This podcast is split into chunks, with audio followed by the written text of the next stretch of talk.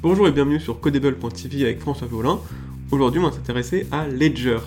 Ledger, c'est une entreprise française qui perpétue l'excellence française dans la sécurité et c'est une start-up qui vient de dépasser le cap du milliard de dollars de capitalisation. C'est donc notre dernière licorne française. Mais que vend-elle dans la sécurité pour valoir 1,5 milliard de dollars? On verra ça ensemble. C'est ce dernier point qui va retenir notre attention. En effet, comment ces machines vont-elles bouleverser notre vie?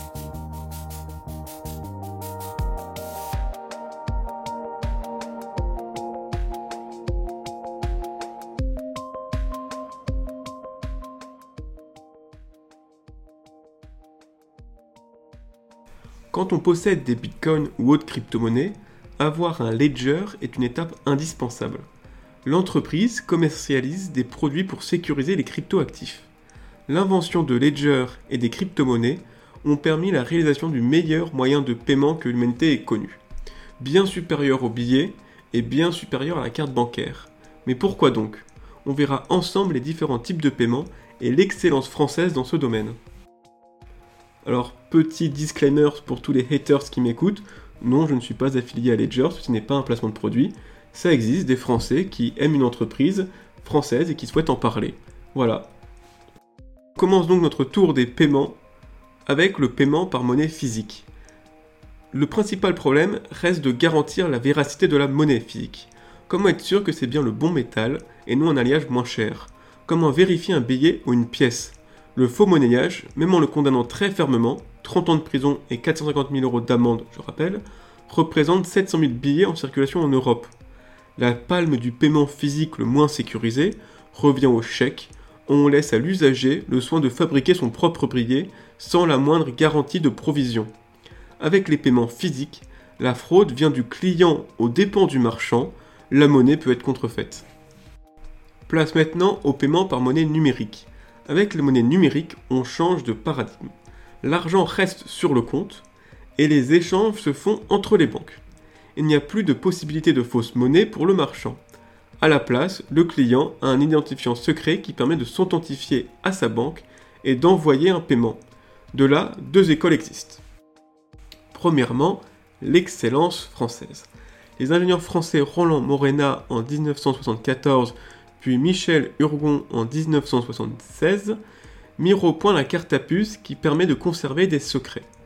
De cette innovation française naquirent les cartes bancaires, badge ou cartes SIM, ainsi que deux leaders industriels, Gemalto et Oberture Technologies. Avec une carte à puce, l'identifiant, le numéro de carte dans le cas des cartes bancaires, est conservé chiffré dans la puce et seule la saisie du code PIN permet de le lire. Avec le système français, l'identifiant est sécurisé. Le client doit néanmoins rester vigilant où il insère sa carte. Un terminal de paiement frauduleux pourrait lui voler son identifiant. Deuxième école, la médiocrité américaine. Nos cartes bancaires françaises pourraient être des objets sécurisés si elles n'avaient pas dû se mettre au standard américain. Avec cette école, le fameux identifiant secret qui permet de dépenser tout l'argent de son propriétaire n'est pas protégé, bien au contraire. Il est codé en clair dans la bande magnétique, c'est ainsi qu'en 2021, l'Amérique signe encore ses tickets de caisse comme seul moyen d'authentification.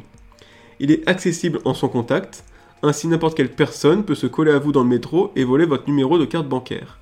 Et enfin, il est écrit en toutes lettres sur la carte elle-même, avec obligation de donner l'identifiant à chaque commerçant en ligne, en espérant que le commerçant ne le conserve pas, ne le revende pas et ne prélève que le bon montant. Rien qu'en France, un tel manque de sécurité provoque plus de 500 millions d'euros de fraude par an. Avec les paiements numériques, la fraude vient du marchand aux dépens du client. L'identifiant secret est en fait partagé à chaque transaction. Enfin, le boss final, paiement par crypto-monnaie. Les crypto-monnaies reprennent l'idée des cartes bancaires. Vous ne détenez pas des bitcoins dans vos mains, les bitcoins restent sur le registre, aka la blockchain. Vous possédez un identifiant secret qui permet de s'authentifier sur le registre. Mais les crypto-monnaies vont plus loin. Lors d'un paiement, vous ne devez plus divulguer votre identifiant au marchand. Non, l'identifiant reste secret, il va vous permettre de créer un laissez-passer. Ce laissez-passer stipule que marchand X a le droit de prendre Y Bitcoin sur votre compte. Dans un paiement par crypto-monnaie, aucune donnée sensible n'est échangée entre le marchand et le client. Néanmoins, le client doit protéger son identifiant pour éviter la fraude. Et Ledger dans tout ça? Eh bien, les fondateurs de Ledger viennent de l'industrie française des cartes à puces.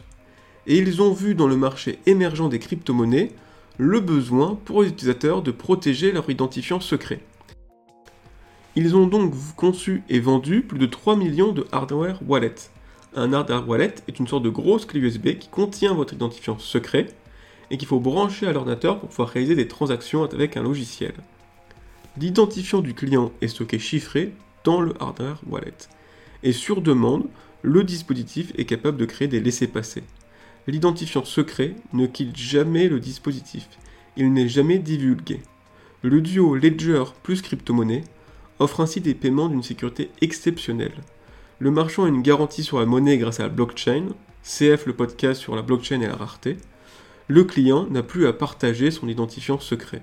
Son ledger fait office de coffre-fort sécurisé pour ses crypto-actifs. Le savoir-faire français de Ledger a permis de se valoriser récemment à 1,5 milliard de dollars et de perdurer l'excellence française dans les systèmes de sécurité embarqués.